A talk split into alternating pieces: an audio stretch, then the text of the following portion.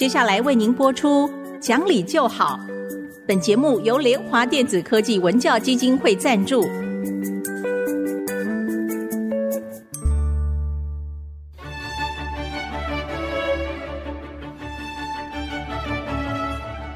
在日常生活当中，人们的不理性行为经常是隐藏在看似理性的包装和掩盖之下，很难被察觉。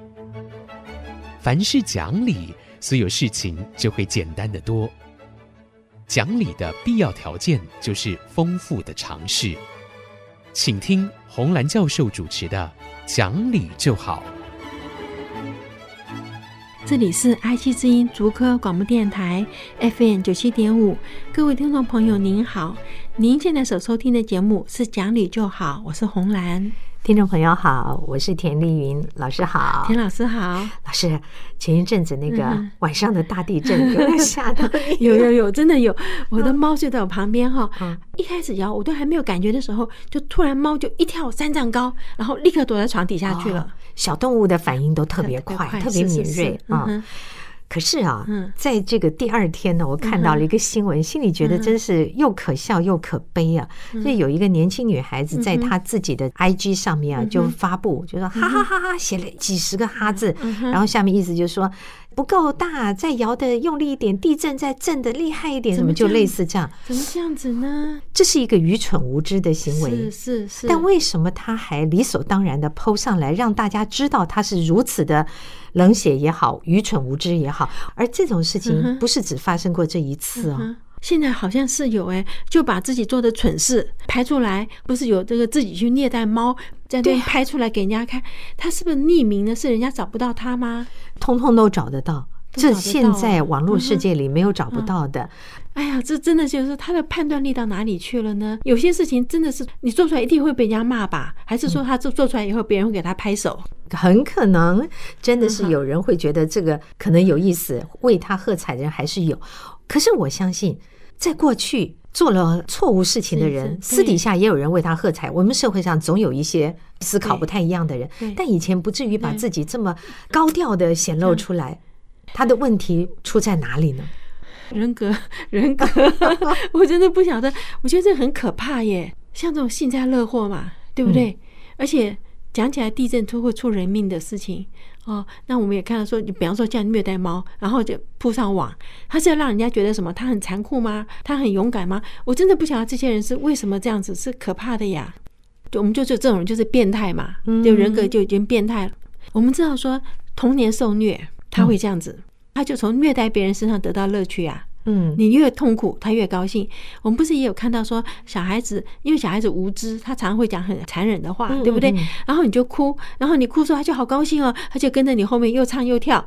这也是就是个人性很奇怪的地方，就是我们看到别人哭的时候，本来应该有同理心。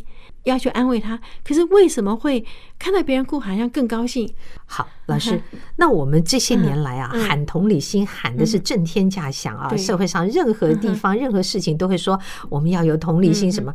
好，请问同理心要怎么样养成？小时候是小时候，父母亲要做什么？孩子哭的时候，就是别人痛了，大家要有这种，就是哎呀。感同身受嘛，我也痛，对不对？但是如果别人痛了，我拍手哈哈笑，这父母亲就要禁止，或者是说父母亲要去找出来，为什么这孩子跟人家不一样？这就有关系了。我们知道有孩子，至少在那个犯罪学上面有孩子在小的时候去把那个，比方说昆虫的头拉掉啊，去那个切青蛙呀，干什么？去虐待动物的人，长大以后真的就是变成这种变态的杀人犯。哦，他就虐待他的那个受害者，虐待完了以后再把他杀掉，然后再把他分尸。美国有好几个这种 case，我们那时候有读到，读到时候都要在想说他童年是怎么回事会这样子。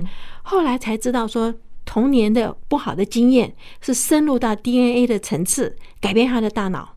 在当时是不知道，在我念法律的时候是不知道，但是有念到这些 case。但是后来一直到九几年的时候啊，他是从动物实验里面发现说童年受虐。这个受虐的不好的经验，就改变他的大脑结构。所以这个受虐不只是打骂会不会也会产生影响？会，也会。而且现在发现哈，那个骂可能比打还更厉害，因为我们说身体的那个伤痕呢，它会好，你心里的这些伤痕不会好。所以也就是刺伤孩子的心。心我记得我们有很多的专家学者过去都有过这样的文章啊，就是十句绝对不能跟孩子说的话，或是多少件绝对不能对孩子做的事。哦，老师站在您的角度，您希望提醒家长哪一些事情、哪一些话绝对不要用在孩子身上？在别人面前伤害孩子自尊心的话是绝对不要讲，孩子会记一辈子。否定这个孩子，否定这个孩子，尤其在人前让他丢脸。对，人前丢脸是一个很多孩子是不可以接受的。那我也知道说，有一个人后来跟他先生离婚，他先生怎么道歉他都不肯。就是他们好像结婚三年回到他的婆家去的时候，他先生在他公公婆婆的面前让他丢脸啊，好，好，这个东西伤害很深。回去以后，他先生再怎么道歉，怎么他最后还是觉得就是离开了。嗯嗯，所以我觉得这个自尊心的伤害大概是最深的，尤其是孩子小的时候，他非常在乎父母亲的观点，就是父母亲看重他，他会觉得很高兴。那如果父母亲就是我们有时候说在别人面前说，哎呀，父母亲说我只是谦虚，但是孩子不知道，对不对？那这个真的是会使他自暴自弃。即便不是冷言冷语或恶言恶语，有的时候我们一种调笑的方式啊，对，比方笑着孩子什么，哎，你看他你胖成什么样，又在人前说，或者说的笨的怎么样，他上次哎呀只考了那个七十分什么，这些也都会伤害到。对，对女生来讲哈，好不好看，嗯，也是很重要的一件事情。就是有一个同学，他是始终。没有原谅另外一个同学呢，就是他家里是比较没有钱，大概是一学期以后，因为拿到奖学金，他就去买了一件在当时来讲就是比较贵，然后比较好看的衣服。他穿来学校的时候，另外一个同学就讲，他说：“你就是穿这个衣服，你还是土里土气。”哎，土里土气，我们有时候说这叫淳朴。他说不是，你再怎么打扮，就是就是从根本的否定，对对对，否定你。他说猪啊，就是涂了面霜还是猪啊，就是用这种话。那个同学是很受伤的。我们通常哈，孩子在小的时候，父母亲是不会去否定孩子，因为孩子什么都不会，你只要学会了，父母都好高兴。你看孩子学走路，父母一定是拍手啊，走得好啊，拍手。可是我们真的要问，为什么进了幼儿园就开始转变面孔，否定？对对，这幼儿园还是很小啊，但是因为父母亲就开始攀比。哎，我的孩子能不能表现好，对不对？然后呢，幼儿园里面有一个老师就告诉我，他说他最头痛就是幼儿园要表演，嗯，上台要表演的时候，每一个女生都要做主角，对不对？然后父母亲的压力就是给老师压力了吗？我的女儿不是很乖吗？很漂亮吗？是什么什么什么？就是。要他的女儿做主角，那老师就说：“哎呀，你们写剧本啊，千万要写十个角，十个主角啊，不然的话怎么办？对不对？”可是将来啊，对于这些孩子来讲，每个人都不肯担任这个配角的时候，就是在某一些状况下，也要愿意让自己去烘托别人。如果连这个都不肯的话，那挫败率会比较高诶，因为怎么可能人人都是个主角？对，反而是真的，就是说，你一生都很很顺利的时候，你一碰到挫折哈，那真的就倒下来，爬不起来，因为他不能接受这么大的打击。我们在医学院里面看到最多的就是这一路都是第一名保送进来的，然后进来以后，每个人都是第一名保送进来的，就你就不稀奇了，对，然后就不能接受了啊，啊，就否定自己，就是哎呀，原来我过去都是假的。那个很可怕耶，难怪说宁为鸡首不为牛后啊！哎，很多父母亲啊，心理上也要有这样想法，就不要把你的孩子通通送到那个最顶尖、最好的学校，那给他多大的压力？是的，你换到稍微次一点点的学校，可是他在学校表现是那么游刃有余，是的，走到社会上，他说不定还超越那个在学校比功课的人。会的，因为这个我们在北一女感受最强。嗯，真的，大家都是初中时候的最强的才会升。到就是我们那时候是叫直升，有的是考进来的，每个人都很厉害的时候，你真的看到第一次考试啊，好多人都很震惊。哎，对对对，我没有那么好。对对对，哎，那个很可怕。放学回家，每个人都垂头丧气。不过以现在来讲，我觉得当我们的大学联考已经到了，其实没有什么挑选啊，任何人都可以读的时候。这个分数变成了一个非常微妙的事情，就是我考的好与不好，很可能我们都进差不多的学校，所以重点还是分数之外，到底学生学什么，学到了什么比较重要。老师还是要严一点。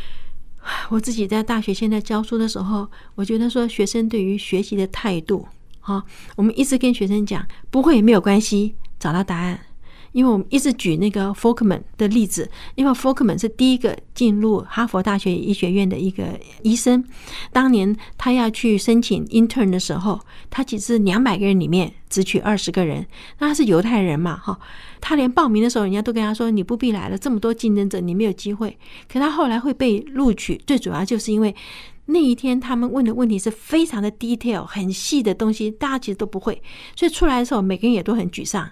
可是中午有休息的时间，大家去吃饭的时候，他是去图书馆，哈佛大学医学院的图书馆，把早上不会的答案找出来了。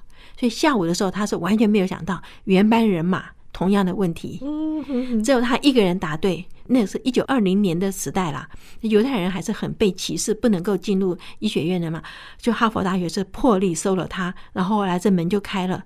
那一天的时候，医学院的院长就跟他讲，他说：“我不期待每个学生会知道所有的答案，但是我要求他们不会一定要找答案，不然病人死在你手上。”这个很值得给家长们参考。你不必要孩子一定都考一百分，但是当他考坏的时候，你要帮助他一起去找到正确的答案，让他懂。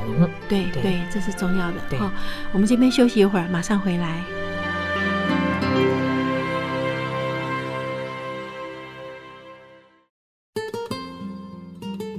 欢迎各位再回到讲理就好的节目，我是红兰老师。我还是想回到今天一开始的时候我举的这几个例子，因为我想问的问题就是，我们有这么多的人，完全的不在乎自曝其短，而且还觉得有一点得意洋洋的。你看，我会这样说，我会这样想，而的确也有人会跟着回应，当然有人反对，也有人会去给他按赞。这一类的事情在台湾的社会越来越多的时候，我觉得父母亲应该会很担心。担心的是，我的孩子将来会不会也走成这样？到底他们是怎么个回事？走成这样的价值观混淆的地步？价值观是一个很难教的东西，它是潜移默化。比方说，你平常看到父母亲怎么对待别人啊，然后父母亲也会告诉你说：“诶，这个人如果比较穷苦，你今天就不要因为他衣服穿的破烂而歧视他。”就是父母亲在很多地方要教。换句话说，就是那句话：孩子行为的好坏，不是在你管教的松跟严，而是你是不是有每天跟他在一起。所以。每天要有一定的时间跟孩子互动，是这个互动是对话，不只是玩跟读故事。嗯，比方说，让孩子一定要说出今天遇到了什么事，你是怎么处理、怎么看的？从这里面去教他们。这里面就有时候很难。我到现在还是有一件事情，我一直觉得后悔，我没有做对哈。有一次，我跟孩子去买买菜，在出来的时候，在 parking lot 看到一个皮夹子，厚厚的哦，我就捡起来哈。然后那时候孩子大概五六岁。然后我就跟他说，我们要拿去交给警察，因为是我们小时候学的，都这样被教。嗯，可是在美国就没有找到警察啊，警察在哪里也不知道，在美国也没有什么派出所哈，所以我就走回 supermarket，就把这个皮夹子交给了那个这里面的工作人员。好，工作人员，我交给他以后出来，我儿子就跟我说：“妈妈，你怎么知道他有把这个钱还给那个真正丢掉的人？”我那时候就呆住了，说：“啊。”我真的不知道，他很可能就拿去了。后来在一路上开车回家路上，我就在想，我要怎么做？我就跟儿子讲说，那我们是不是应该站在那边等那个失主回来找？嗯，那是我想到唯一我可以知道说 交回到他的手上。可是我儿子问说，假如他不回来呢？你看这里面就有很多很多我们平常可以跟孩子在讨论的地方，因为这种事情如果发生了，什么是应该做的行为？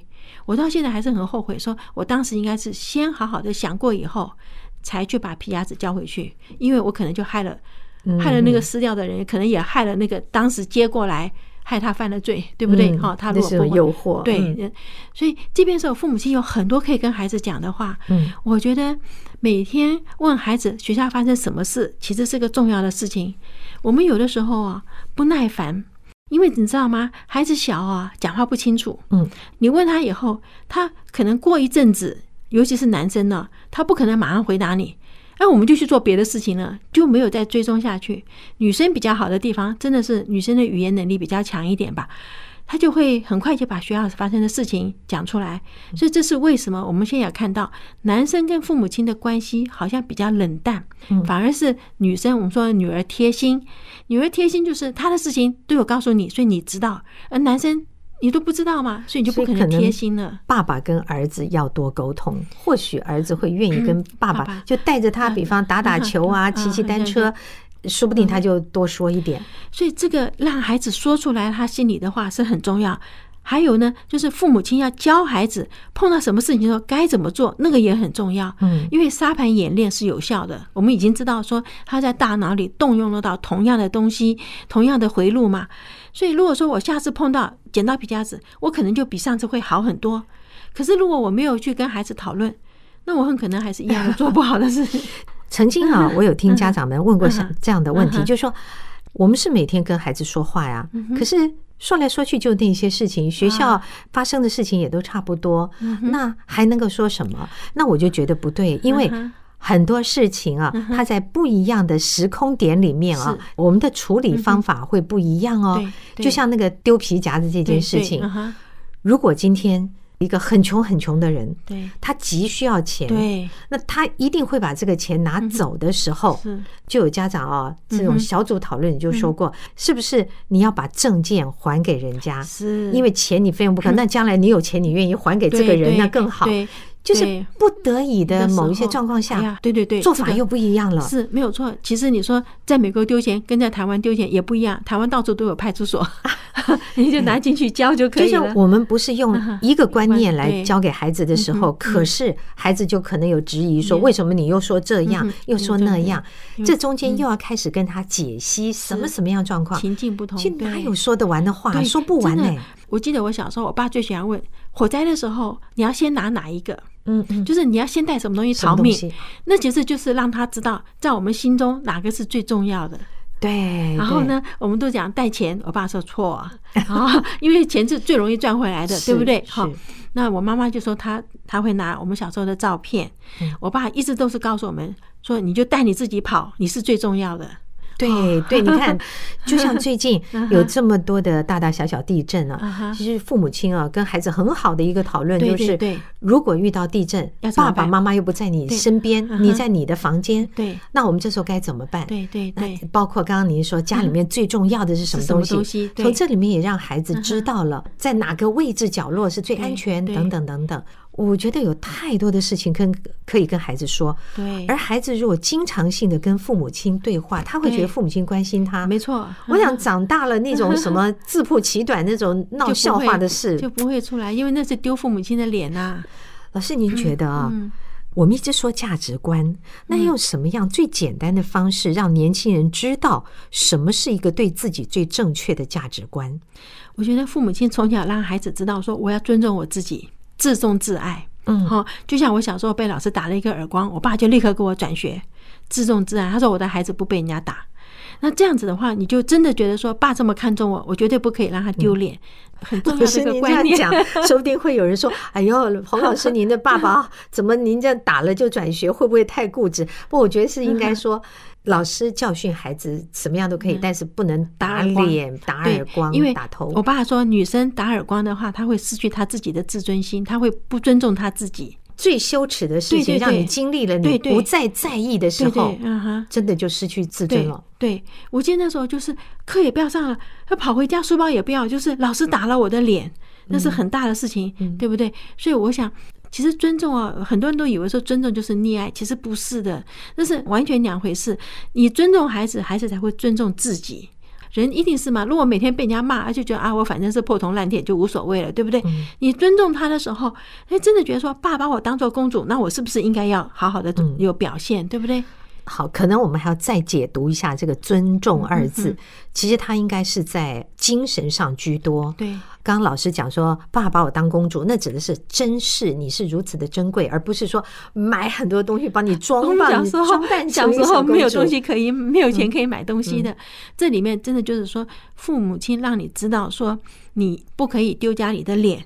好，就是你要尊重你自己，他也尊重你，因为他把你带出去的时候，就是你是可以，我们说叫 presentable，你是可以带得出去的。嗯，好，我觉得尊重这一件事情啊，对，是值得很细微去拿捏的事。嗯，呃，小到一言一行，大到决定一个事件、判断一个事件，那所有的基准点，应该就像老师刚刚说的。我们要让孩子知道你很重要，我们非常珍惜你，你也要好好的爱你自己。对，所有的不好的、不对的事情不会在你身上发生，你不会从你口中说出。对对对对，不能口出恶言，因为你跟人家对骂，你是降低你自己的标准呐。我觉得父母亲跟孩子经常性的对话，还有一个很重要，就是让孩子的心胸放得比较宽，因为他这么小，他其实是在听大人在解读事情。是的，他的心胸自然会比较宽大，因为他不像小朋友这样计较。对于他的未来，也是一个很大的帮助。有，我记得有一次哈，不知道什么事情，爸就讲，他说，如果你位置比较高。别人位置比较低，你要先跟他打招呼，嗯嗯啊，就是让他觉得他被尊重，他被你看到了。然后呢，有一次在公车上让位置，我爸就讲，他说让位置啊，你不要让人家觉得尴尬。啊，就是你站起来，用你的背挡住可能会抢那个位置的人 啊！你要让位置那人坐下去以后，你就赶快离开那个车厢，对，就走远一点，就表示说啊，我要下车了，所以我不是特地把位置让给你的。你知道这种就是那种体贴到人的内心去的做法，对，这个真是最好最美的教养。对，这个要教哈，给人家东西的时候，不要让人家觉得是被施舍，是。可以教孩子的东西太多太多，重点还是在父母亲，你愿不愿意用这样的心思？呃，每天跟孩子对话是很重要的。真的不愿意看到台湾的社会上再出现这么多真的是很愚笨无知的行为，还沾沾自喜、自得其乐。那个对整个社会来讲，当人家外面人提起台湾的时候，我们都是很觉得很没面子的，是是，对不对？好，那今天跟各位谈到这儿，如果呃您想再听一次节目，可以上爱惜之音的 Podcast。好，那我们下期再会，再会。本节目由联华电子科技文教基金会赞助播出，用欣赏的眼光鼓舞下一代。联华电子科技文教基金会邀您一同关心台湾教育，开启孩子无穷的潜力。